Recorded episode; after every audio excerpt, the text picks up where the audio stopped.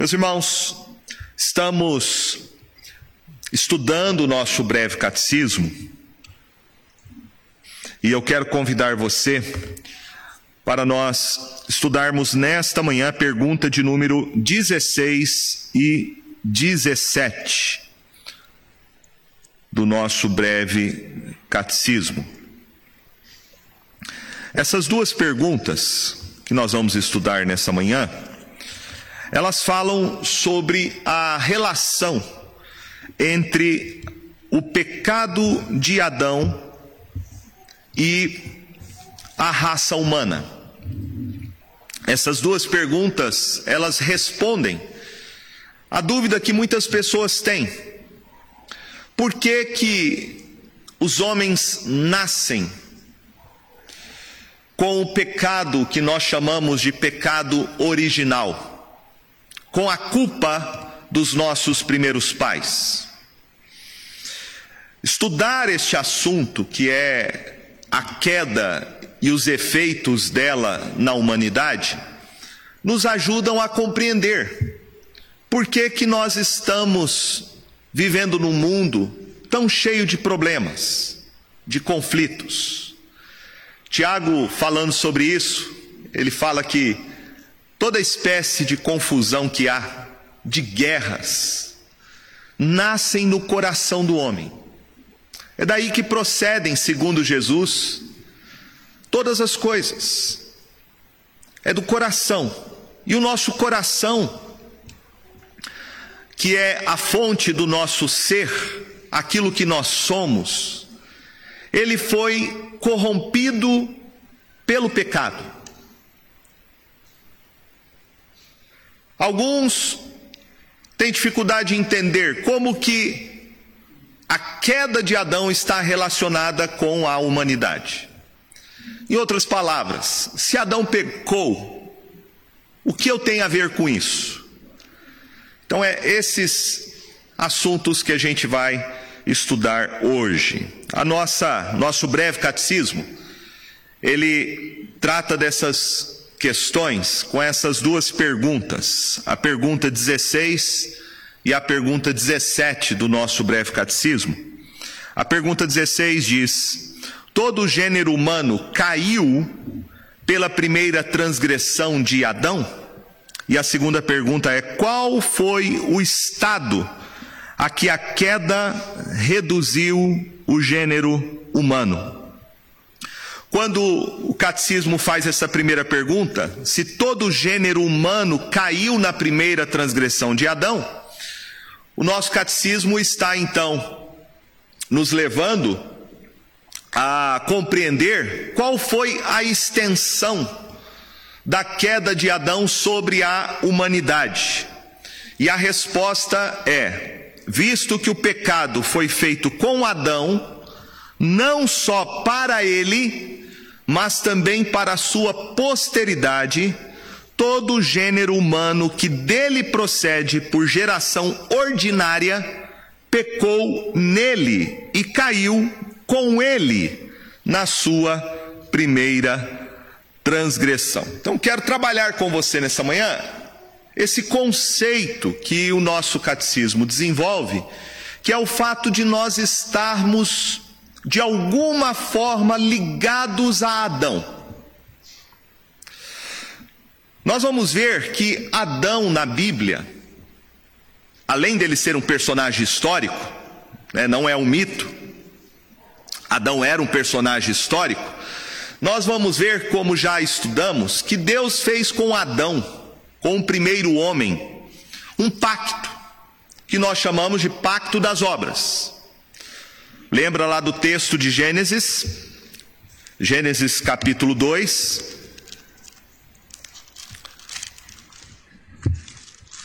Verso 16 e 17: O Senhor Deus lhe deu esta ordem: De toda árvore do jardim comerás livremente mas da árvore do conhecimento do bem e do mal não comerás, porque no dia em que dela comeres, certamente morrerá.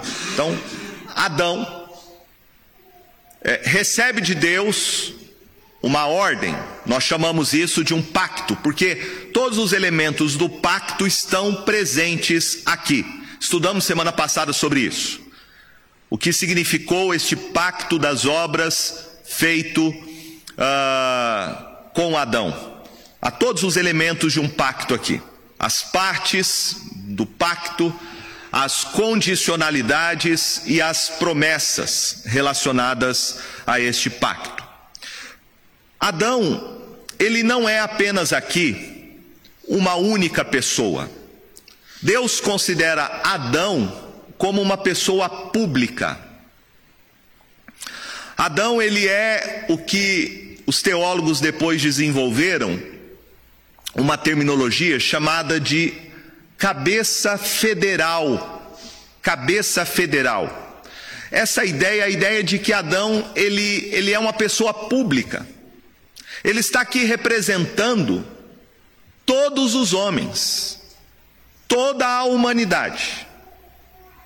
Portanto, o que Adão faz traz implicações para todos aqueles a quem ele representava. Ele é o representante legal, o representante oficial de todos os homens. Veja essas ideias que Paulo vai desenvolver na sua carta aos Coríntios. Quero convidar você para abrir esse texto. 1 Coríntios 15, do verso 45 ao verso 49. Nós podemos entender que Adão era o representante federal de toda a raça humana, através desse texto, onde o apóstolo Paulo fala sobre duas figuras públicas. Ele fala sobre o primeiro Adão e o segundo Adão. Veja comigo 1 Coríntios, capítulo 15, verso 45 ao verso 49. Diz assim: Pois assim está escrito: O primeiro homem, Adão, foi feito alma vivente. O último, Adão, porém é espírito vivificante. Mas não é primeiro o espiritual, e sim o natural. Depois o espiritual. O primeiro homem, formado da terra, é terreno. O segundo homem é do céu. Como foi o primeiro homem, o terreno, tais são também os demais homens, terrenos. E como é o homem celestial, tais também os celestiais. E assim como trouxemos a imagem do que é terreno, devemos também trazer a imagem do celestial. Então veja que Paulo aqui está trabalhando com duas figuras públicas. Ele está mostrando que há uma ligação desses dois personagens históricos com os seus representados. Ele fala sobre o primeiro homem e ele fala sobre o último Adão. O primeiro homem criado por Deus terreno, formado da terra. O segundo homem, o segundo Adão, veio do céu, veio da parte de Deus. E aquilo que acontece com todos aqueles que foram representados no primeiro homem, que é Adão, também acontece com todos aqueles que foram representados pelo segundo Adão, que é Jesus Cristo. Então, Paulo está trabalhando aqui com a ideia de representatividade. Ele está mostrando que tanto Adão era um representante legal e agia em nome daqueles que ele representava, como Jesus Cristo, o último Adão, é o representante do seu povo, e ele age no lugar de e em nome daqueles que ele representava. Então, quero desenvolver com você esse conceito dessa representatividade para entendermos a ligação de Adão com toda a humanidade. Falando primeiramente que Adão ele é o cabeça natural da raça humana. Ou seja, todos os homens descendem de Adão. Ele é o nosso primeiro pai. Adão e Eva foram o primeiro casal que deu origem a todas as raças humanas que existem na face da terra. Todos os homens têm uma ancestralidade em comum. Todos nós somos filhos de um mesmo pai e de uma mesma mãe. A palavra de Deus diz isso. O apóstolo Paulo pregando, falando sobre um Deus que os atenienses não conheciam, Deus desconhecido, ele vai fazer o seu discurso lá em Atenas. Em Atos capítulo 17, verso 26, Lucas registra essa pregação, esse discurso de Paulo, e veja comigo o que ele vai dizer no seu discurso sobre Adão como sendo o pai de toda a raça humana. Atos 17, verso 26, ele diz assim: De um só fez toda a raça humana para habitar sobre a face da terra. De um só. Ele se refere a quem? Ele está falando sobre Adão. Foi de Adão que todos nós viemos. Adão e Eva são os pais biológicos de toda a humanidade. No verso 28, na parte B, ele diz: Porque dele também somos geração. Dele também somos geração. Ou seja, segundo Paulo, todos nós temos o mesmo pai, temos a mesma mãe. Toda a humanidade veio de um único casal. Por isso que a Bíblia diz lá em Gênesis capítulo 2, falando sobre Eva, Gênesis 2,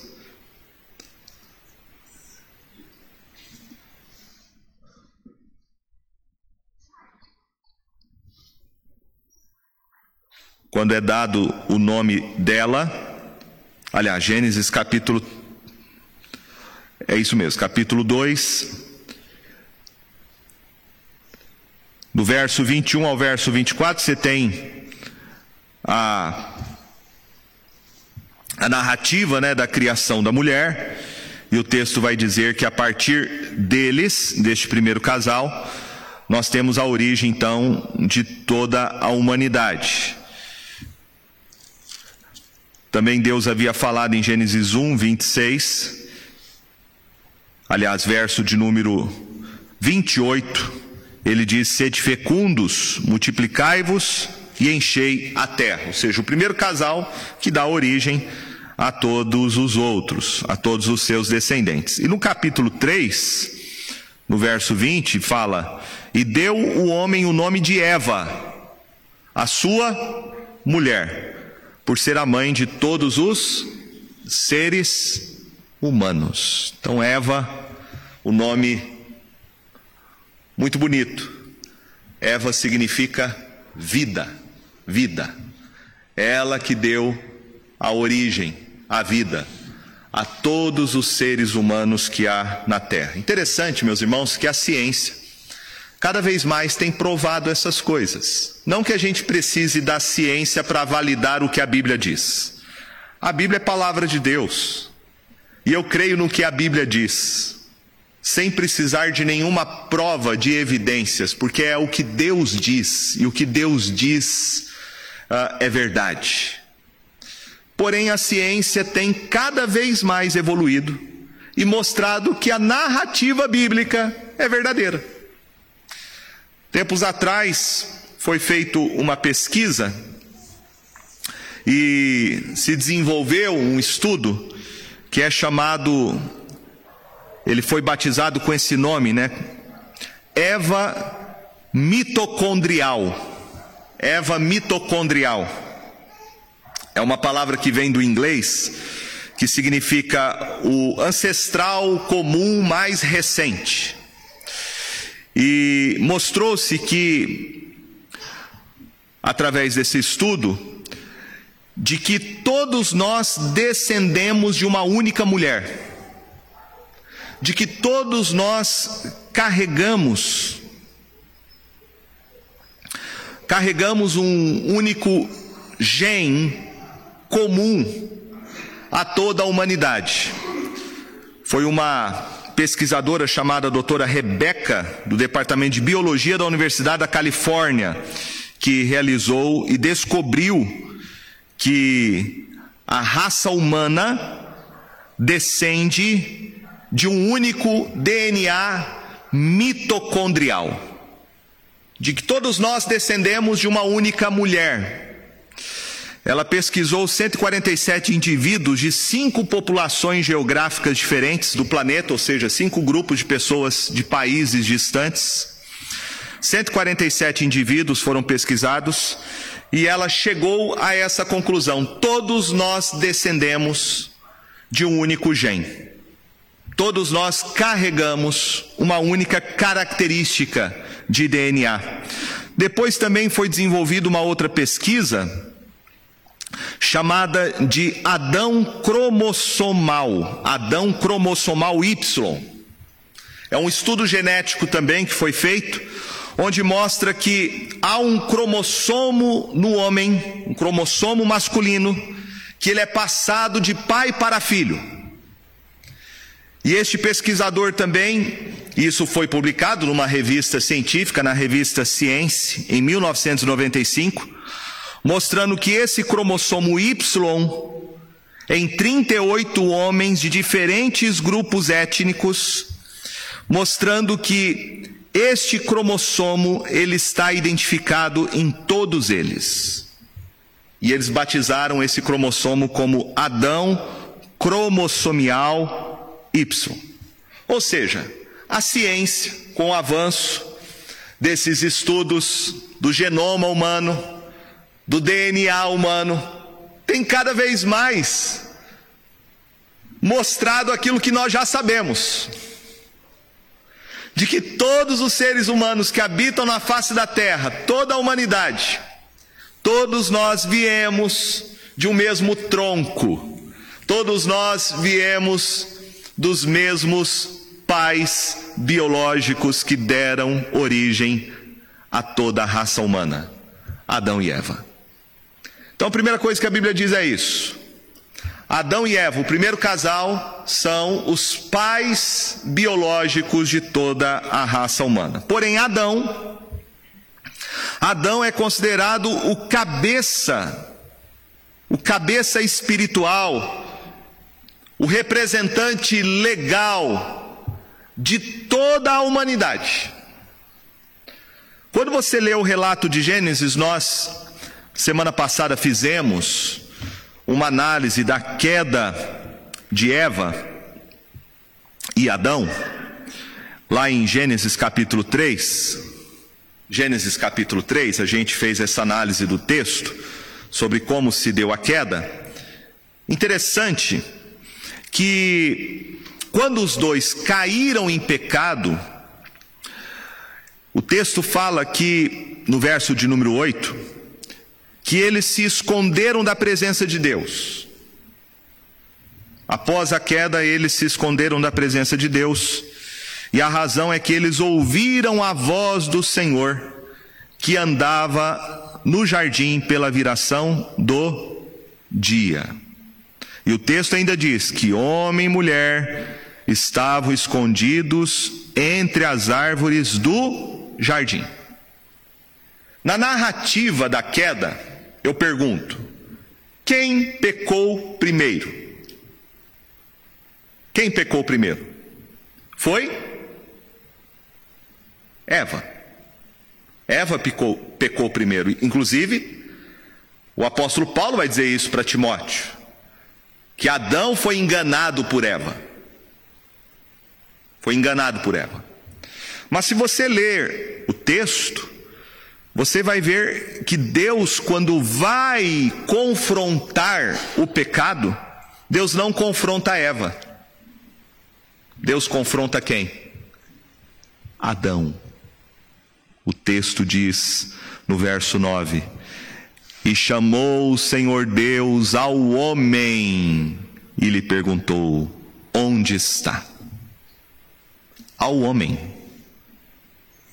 Por que chamou Adão e não chamou Eva? Quem pecou foi Eva, primeiro. Porque Adão é considerado cabeça legal, o representante de toda a humanidade, inclusive de Eva. Deus fez um pacto, não foi com Eva.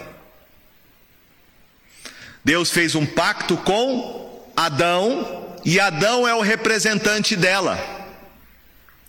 Quando ela cai, Deus vai requerer de Adão e não de Eva a responsabilidade na obediência e no cumprimento do pacto que ele havia estabelecido. Adão é o representante da raça humana. Por isso que a Bíblia vai repetir várias vezes sobre a queda de Adão, o pecado de Adão. E veja comigo, o apóstolo Paulo, ele desenvolve essa ideia de Adão como representante federal, representante legal diante de Deus, de toda a raça humana, no texto de Romanos capítulo 5. Abra aí a sua Bíblia nesse texto.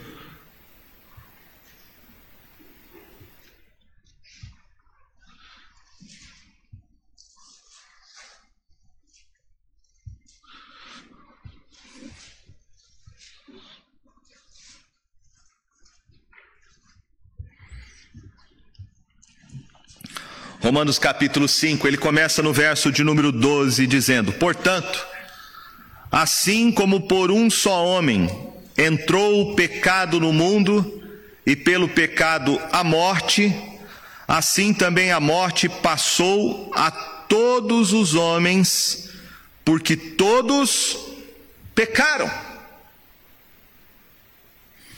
Veja que Paulo diz que por um só homem entrou o pecado no mundo. Ele está se referindo a quem? A Adão. O pecado entrou no mundo por meio de um homem só. E este homem é Adão. Veja que ele não fala que o pecado entrou no mundo por causa de uma mulher. Ele fala que o pecado entrou no mundo através de um homem.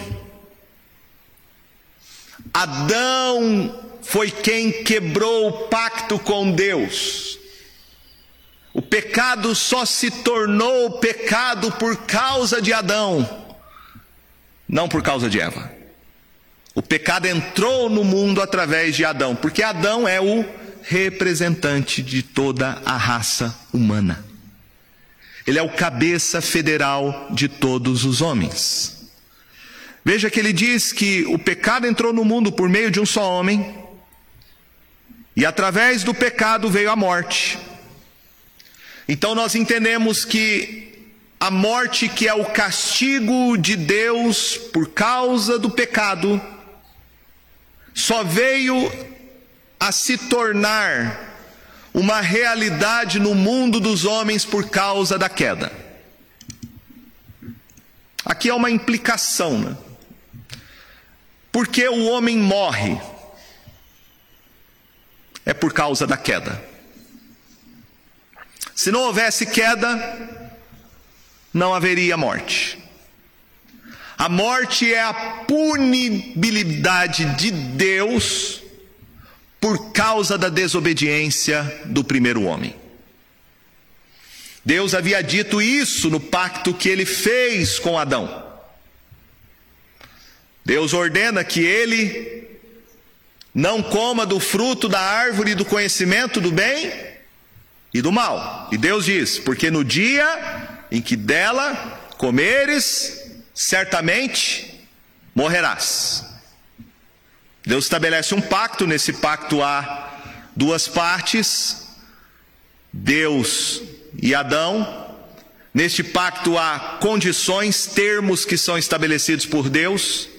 Adão deveria obedecer, ele deveria guardar, ele deveria exercer fé, que é crer e obedecer à palavra de Deus.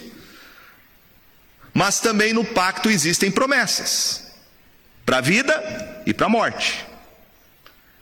Certamente, se ele tivesse guardado a aliança com Deus, este pacto que nós chamamos de pacto das obras, ele seria recompensado. Como a gente vê logo em seguida, ele é expulso do jardim do Éden, ele e a mulher, para que eles não comam do fruto da árvore da vida e vivam eternamente. Então, além da árvore do conhecimento do bem e do mal, havia uma outra árvore, que é uma árvore sacramental, a árvore da vida, que representa Jesus Cristo. Portanto, Adão, se obedecesse a Deus, ele seria recompensado, ele teria o mérito da vida eterna.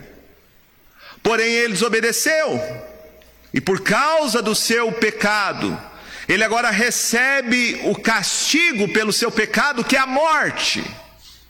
E morte, entenda, não é morte física apenas, é morte espiritual. A Bíblia fala sobre três tipos de morte. Ela fala da morte física, que é a separação de nós de nós mesmos, a separação do nosso corpo da nossa alma, uma morte física, biológica. A Bíblia fala de uma morte espiritual, que é o homem estar separado de Deus, e o que causa a separação entre Deus e o homem, entre o homem e Deus, são os nossos pecados, diz o profeta Isaías. Mas a Bíblia também fala de uma morte eterna, que é a condenação eterna, que é o lago de fogo e enxofre, que diz Apocalipse que é a segunda morte. Então há três tipos de mortes. Morte biológica, morte física e morte eterna. Adão experimentou as duas primeiras, eu não sei se ele experimentou a terceira. Tem gente que defende a ideia que Adão esteja no céu, que Adão foi salvo. Porém, assim, a Bíblia silencia sobre isso, né? Quando você pega, por exemplo, o relato de Hebreus, capítulo 11, que fala dos heróis da fé, não tem lá Adão. Vai ter Noé, vai ter Abraão, vai ter Abel, que é o filho, mas Adão não está lá. Então alguns falam: não, Adão deve ter ido para o inferno.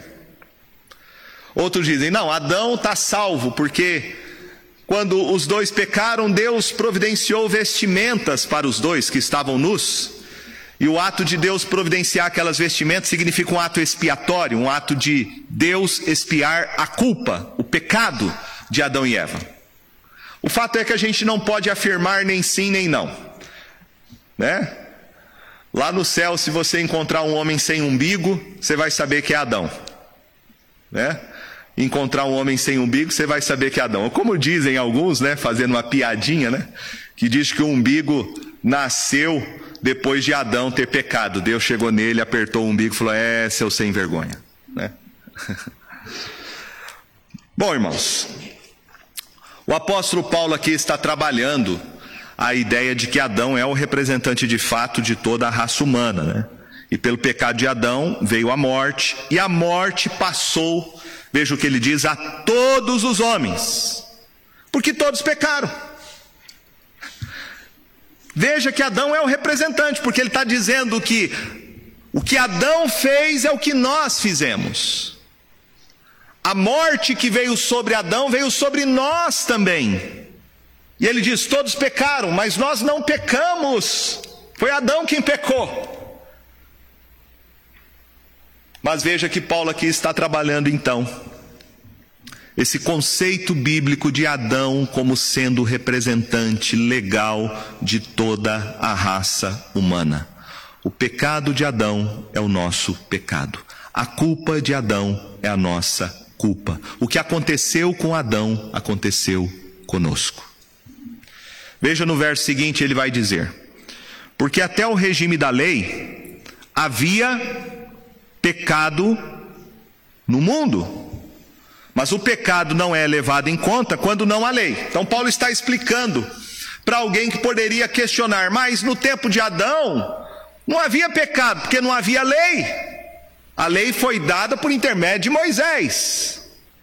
E João, na sua carta, vai dizer que pecar é transgredir a lei. Isto é pecado, a transgressão da lei. Então, se não havia lei, como poderia haver pecado? Mas Paulo está mostrando que havia já pecado, mesmo quando ainda no regime da lei, uh, a lei não houvesse ainda regulamentado ou prescrito como o homem deveria viver diante de Deus. Nós já vimos que o apóstolo Paulo, mesmo em Romanos, trabalha a ideia de que, mesmo aqueles que não têm lei, serão julgados por uma lei que está gravada no coração do homem. Ele fala sobre este tribunal moral, sobre o qual todos os homens uh, estão sujeitos. Em Romanos capítulo de número 2, ele trabalha esse conceito do tribunal moral. Ele fala no verso 15: Estes mostram a norma da lei gravada no seu coração, testemunhando-lhes também a consciência e os seus pensamentos, mutuamente acusando-se ou defendendo-se. Então, há uma tábua da lei gravada no coração do homem. Ninguém é amoral. Como se dizia Piaget, é, que defendia a ideia de que o homem nasce como uma tábula rasa, né? Tábula rasa é amoral. Não é isso que a Bíblia ensina. Não é isso que a Bíblia ensina. A Bíblia ensina que o homem é moralmente inclinado. Ele nasce com uma tábula moral gravada em seu coração, isso é fato. Observe as crianças, que nem mesmo falam, nem mesmo andam e já desobedecem seus pais. Já fazem birra, já tentam manipulá-los. Ninguém ensina, nenhum pai para um, nenhum pai, nenhuma mãe ensina para os seus filhos falar não. Nenhum pai, nenhuma mãe ensina o filho a desobedecer. E eles fazem isso naturalmente. Porque eles já nascem com essa tábua da lei, segundo Paulo, gravada no seu coração. Então, essa ideia que muita gente tem, que a pessoa não conhece o Evangelho, portanto, ela é ignorante totalmente. E como é que ela vai ser julgada por Deus se ela não conhece o Evangelho? Cai por terra esse argumento. Porque a pessoa vai ser julgada de acordo com aquilo que ela recebeu do próprio Deus. Ela foi criada à imagem semelhante de Deus. Tem uma tábua moral no seu coração. E é isso que Paulo está dizendo aqui. Aqueles que receberam a lei, que têm conhecimento da lei, da palavra de Deus, serão julgados por meio dela. Aqueles que não têm o conhecimento da lei, do evangelho, serão julgados por essa tábua moral que está gravada em todos os seres humanos. Portanto, o problema do homem não é ignorância. Não é ignorância. O problema do homem é rebeldia. Rebeldia contra Deus. Veja no verso seguinte, Paulo traçando então esta comparação em Romanos 5,14 entre o primeiro Adão e aquilo que nós lemos lá em 1 Coríntios, 1 Coríntios 15, o segundo Adão, veja o que ele diz. Entretanto, reinou a morte, desde Adão até Moisés, mesmo sobre aqueles que não pecaram a semelhança da transgressão de Adão, o qual prefigurava aquele que havia de vir. Então, Paulo está mostrando que, mesmo quando não havia lei, que a lei veio a partir de Moisés, ele está mostrando que todos os homens experimentaram a punição pelo seu pecado. A morte reinou de Adão até Moisés. É mesmo sobre aqueles que não pecaram a semelhança da transgressão de Adão. Por quê? Porque Paulo está aqui trabalhando a ideia de que Adão é o representante de todos os homens. E ele diz que Adão prefigurava aquele que havia de vir. Adão é um homem público, Adão é o cabeça federal, Adão é um representante legal. E ele representa o, aquele segundo Adão. No primeiro Adão está representado o segundo Adão. Inversamente representado. Porque aquilo que o primeiro Adão não fez, o segundo Adão fez. E ele está falando a respeito do segundo Adão, que é Jesus Cristo.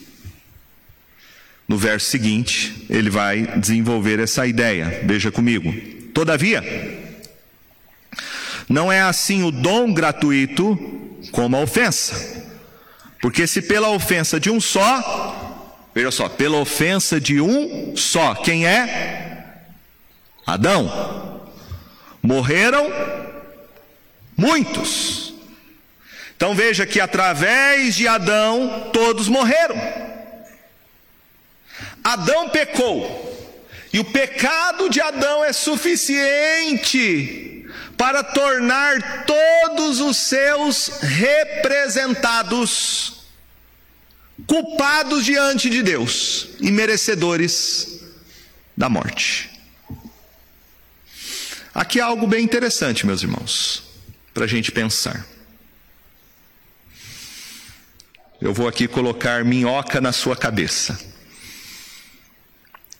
Você é pecador porque você peca? Ou você peca porque você é pecador? Uma boa pergunta, né? É daquela propaganda, lembra? Vende mais porque é fresquinho, é fresquinho porque vende mais. O que vem primeiro? O seu pecado pessoal ou a sua natureza pecaminosa? Hã? Se você nasce pecador, isso não está relacionado então com você,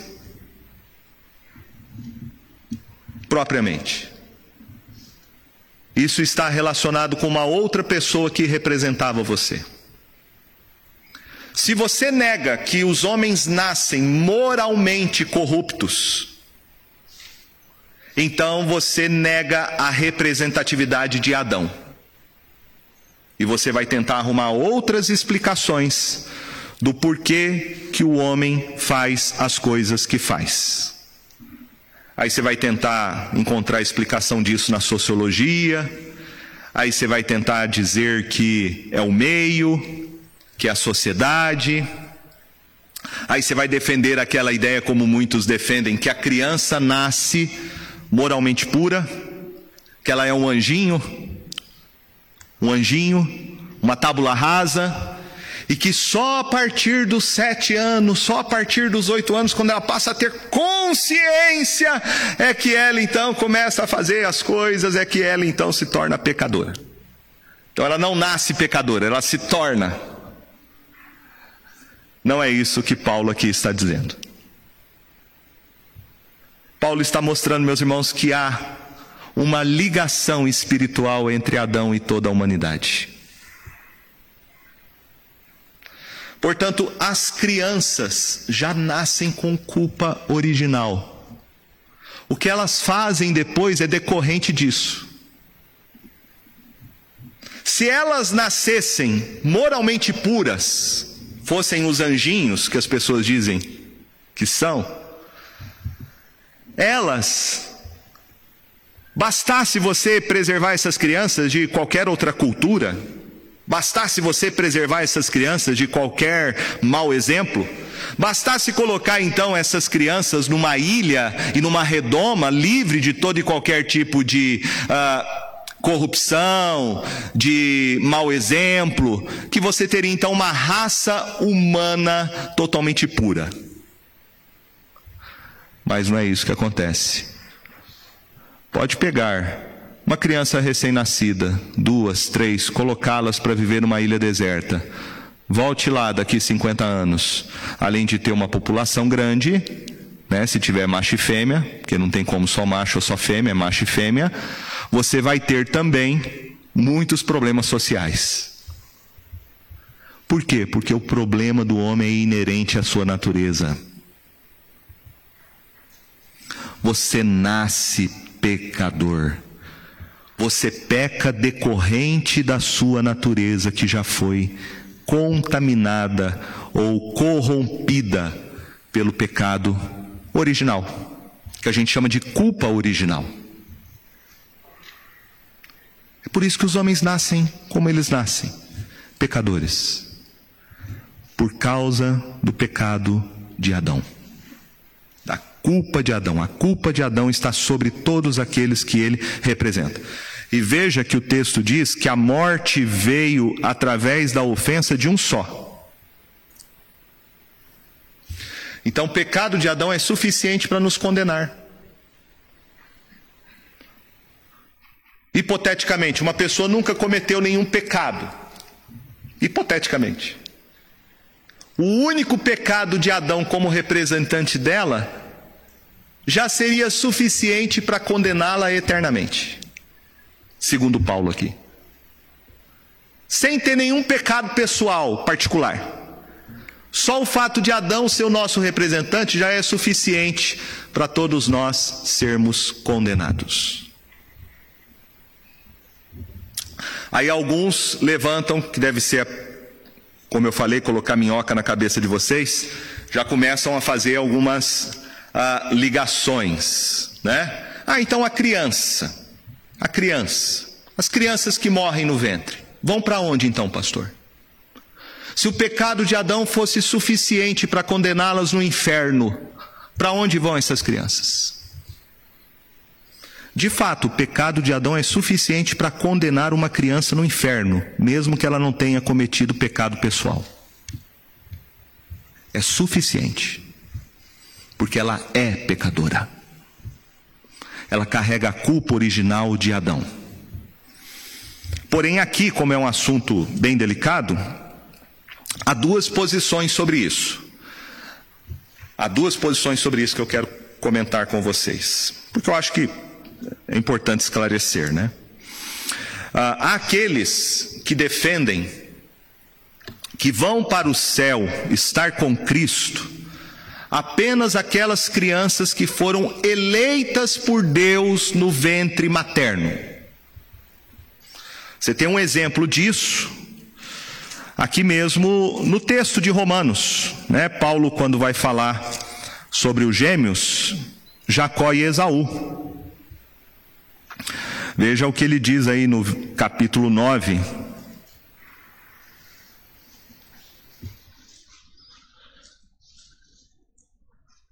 Capítulo 9, verso 10 e 11 diz assim: Não ela somente, mas também Rebeca, ao conceber de um só Isaac, nosso pai, e ainda não eram gêmeos nascidos, nem tinham praticado o bem e o mal, para que o propósito de Deus quanto à eleição prevalecesse, não por obras, mas por aquele que chama. Já fora dita ela: o mais velho será servo do mais moço, como está escrito: Amei Jacó, porém me aborreci de Esaú. Na verdade, essa palavra aqui, aborrecer, ela é uma tradução é, numa linguagem é, amena, né? Como a Bíblia fala do crente que dorme, para não falar que morreu.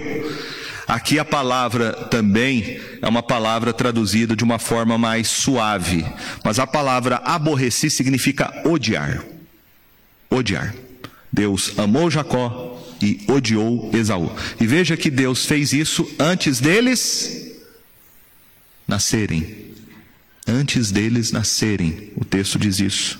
Antes deles nascerem. Antes deles terem praticado o bem ou o mal antes deles nascerem. Deus já havia escolhido Jacó e havia rejeitado Esaú. Deus já havia predestinado Jacó para a salvação e Deus já havia predestinado Esaú para a condenação eterna. Então, baseado nisso, alguns dizem: uma criança que está no ventre da mãe morre na infância, né, sofre um aborto espontâneo provocado ou morre de alguma má formação, para onde vai essa criança? Então, alguns trabalham essa ideia. Se a criança foi eleita por Deus, ela foi salva e ela tem que nascer de novo pelo Espírito Santo. Lembra que João Batista, que estava no ventre da sua mãe, Isabel, texto nos diz em Lucas que ele já no ventre materno era cheio do Espírito Santo. Se perguntasse para João Batista, quando é que você se converteu? Ele não saberia dizer. Ele ia dizer, eu sou crente desde quando eu nasci. E de fato. Só que foi necessário a ação do Espírito Santo para que ele nascesse de novo, porque Jesus deixou isso muito claro para Nicodemos. Ninguém pode ver o reino de Deus senão nascer de novo.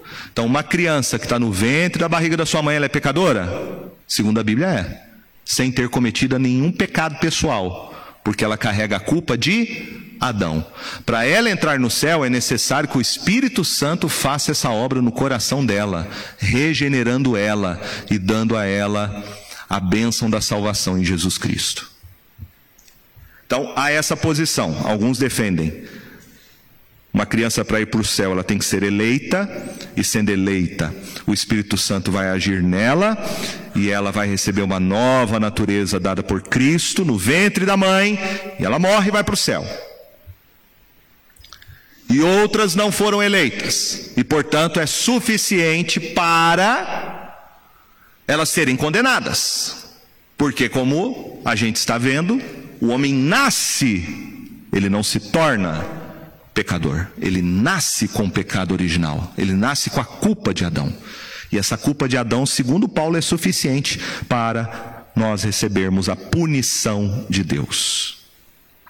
Bom, essa é uma posição. A outra posição, que é uma posição mais confortável, sem dúvida alguma, é a posição que defende que todas as crianças que morrem na infância, que morrem no ventre da sua mãe, ou crianças que nascem com alguma debilidade, criança que nasce com alguma deficiência neurológica, criança que nasce com alguma dificuldade de compreensão, essas crianças seriam todas elas, todas elas, indistintamente, eleitas por Deus. Todas elas. Portanto, todas essas crianças vão em algum momento experimentar a ação do Espírito Santo de Deus e vão crer em Jesus Cristo. E esses que defendem essa ideia, defendem baseado naquele texto, quando Jesus está lá com seus discípulos e as crianças começam a vir ao encontro dele, lembram? Os adultos começam a atrapalhar, porque é sempre assim, né? Quem, atrapalha a criança de chegar a Jesus é o adulto. E Jesus manda ali os adultos pararem, né? Os discípulos pararem e fala para aquelas criancinhas: Vinde a mim, porque dos tais é o reino dos céus. Eu sei que isso tem duas interpretações. Jesus está falando só daquelas crianças, dos tais, ou Jesus está falando de toda e qualquer criança. Então, há aqueles que defendem essa ideia de que toda e qualquer criança que morre na infância, criança que morre na infância, ou criança que nasce com algum problema uh, de desenvolvimento neurológico, mental, essas crianças seriam todas elas crianças que Jesus está dizendo: Vinde a mim, porque dos tais é o reino dos céus. Então, todo e qualquer tipo de criança que morre na infância, que morre, que morre ah, no ventre da sua mãe, né, pais que tiveram questão do aborto, é, são consolados por Jesus com essa palavra. Então é muito interessante isso, né? É, pensar nisso. Eu lembro uma vez que que para mim foi o momento mais difícil, é quando a gente, como pastor, tem que fazer um ofício fúnebre de uma criança. E eu lembro que aquele, aquele bebezinho era muito desejado por aquele casal, um casal que já tinha uma certa idade, já tinham outros filhos, e veio aquele filho, como a gente fala, temporão, e, e aquela criança viveu, acho que um mês ou dois meses, se eu não me engano, na UTI e veio a falecer, né? E pediram que eu fizesse então o sepultamento daquela criança. É um dos momentos mais difíceis, né? Você vê aquela criancinha ali, aquele caixãozinho, né? Branquinho, né? E aquele bebezinho e os pais ali, todos os avós chorando copiosamente, né? Um momento difícil, né? Para a família. E eu pude ler esse texto. Né? Esse texto salva a gente, né? De falar, olha, seu filho está com Jesus. Não é porque ele não é pecador, porque ele é assim. Ele já tem a culpa de Adão. Mas é porque Jesus prometeu salvar as criancinhas que morrem em tenra infância. Delas é o reino dos céus. E um dia vocês vão ver o filhinho de vocês lá na glória. Né? Quem sabe vocês vão estar lá andando lá no novo céu e nova terra e vai ver aquele, como a gente fala aqui no Paraná, né? Vai ver aquele piazinho andando, puxando você e falar: "Papai mamãe". Né? Poder se reencontrar com seu filhinho na glória. Meus irmãos, esse texto da palavra de Deus mostra essa relação entre Adão e toda a raça humana. Mas veja que logo em seguida, porque é muito importante a gente olhar o texto e entender essa figura da representatividade. Porque logo em seguida diz assim o texto: Todavia, no verso 15, né, dando continuidade, todavia não é assim o dom gratuito como a ofensa. Porque se pela ofensa de um só muitos morreram, muito mais a graça de Deus e o dom pela graça de um só homem, Jesus Cristo, foram abundantes sobre muitos. Então, se você nega essa ideia de representatividade de Adão, você vai ter que negar a representatividade de Jesus Cristo. Na história da igreja, houve vários movimentos que tentaram negar isso, a representatividade de Adão como representante legal de toda a raça humana. De que a culpa de Adão não é transmitida, né? Ou numa linguagem mais jurídica, não é imputada sobre toda a raça humana. Que os homens se tornam pecadores quando pecam moralmente, e não que eles nasçam com a culpa original de Adão. Se você defende isso, você também tem que defender que Jesus Cristo não é o teu representante. Porque é isso que Paulo está dizendo. E Paulo aqui está mostrando que aquilo que Jesus Cristo fez representa você, sem você ter feito o que ele fez. Mas o que ele fez como seu representante vem sobre você. Você estava em Cristo, e Cristo tomou o seu lugar para que o que ele fez por você fosse imputado, colocado na sua conta. Os méritos dele são atribuídos a você que nada fez para merecê-los. E é isso que Paulo aqui está dizendo. No verso 16 ele fala: O dom, entretanto, não é como o caso em que somente um pecou, porque o julgamento derivou de uma só ofensa o julgamento. Deus declarou toda a humanidade condenada por causa de uma única ofensa, a culpa de Adão, para condenação. Mas a graça transcorre de muitas ofensas para justificação. A graça transcorre de muitas ofensas. A ofensa de um foi suficiente para condenar todos. Mas a obra de um homem que é Jesus Cristo é poderosa para justificar a muitos que pecaram. Se pela ofensa de um e por meio de um só reinou a morte, muito mais os que recebem a abundância da graça e o dom da justiça reinarão em vida por meio de um só, a saber, Jesus Cristo. Pois assim como por uma só ofensa veio o juízo sobre todos os homens para condenação, assim também por um só ato de justiça veio a graça sobre todos os homens para a justificação que dá vida. Porque como pela desobediência de um só homem Muitos se tornaram pecadores, veja, desobediente de Adão, todos se tornam pecadores, sem ter desobedecido, mas a desobediência de Adão é suficiente para tornar você alguém é, merecedor né, de castigo por causa da culpa dele que está imputada em você, assim também por meio da obediência de um só, muitos se tornarão justos. Obediência de quem? De Jesus Cristo. Eu sou declarado justo diante do tribunal de Deus, não é por causa da minha obediência, não é por causa da, do meu mérito, não é por causa de minhas obras. Eu sou declarado justo diante do tribunal de Deus porque uma pessoa me representou e obedeceu toda a lei no meu lugar, Jesus Cristo. Deus toma os méritos da obediência de Cristo e os coloca na minha conta. Sobreveio a lei para que avultasse a ofensa, mas onde abundou o pecado, superabundou a graça a fim de que, como o pecado reinou pela morte, assim também reinasse a graça pela justiça para a vida eterna, mediante Jesus Cristo, nosso Senhor. Nós aprendemos aqui, meus irmãos, então, respondendo a pergunta do nosso catecismo: todo o gênero humano caiu pela primeira transgressão de Adão? E a resposta é sim. Todo o gênero humano caiu por causa da primeira transgressão de Adão. E qual foi o estado que a queda reduziu o gênero humano? A queda reduziu o gênero humano a um estado de pecado e miséria.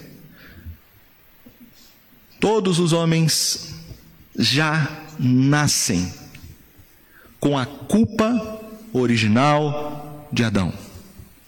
Adão era o representante federal de toda a raça humana. A queda de Adão é a nossa queda.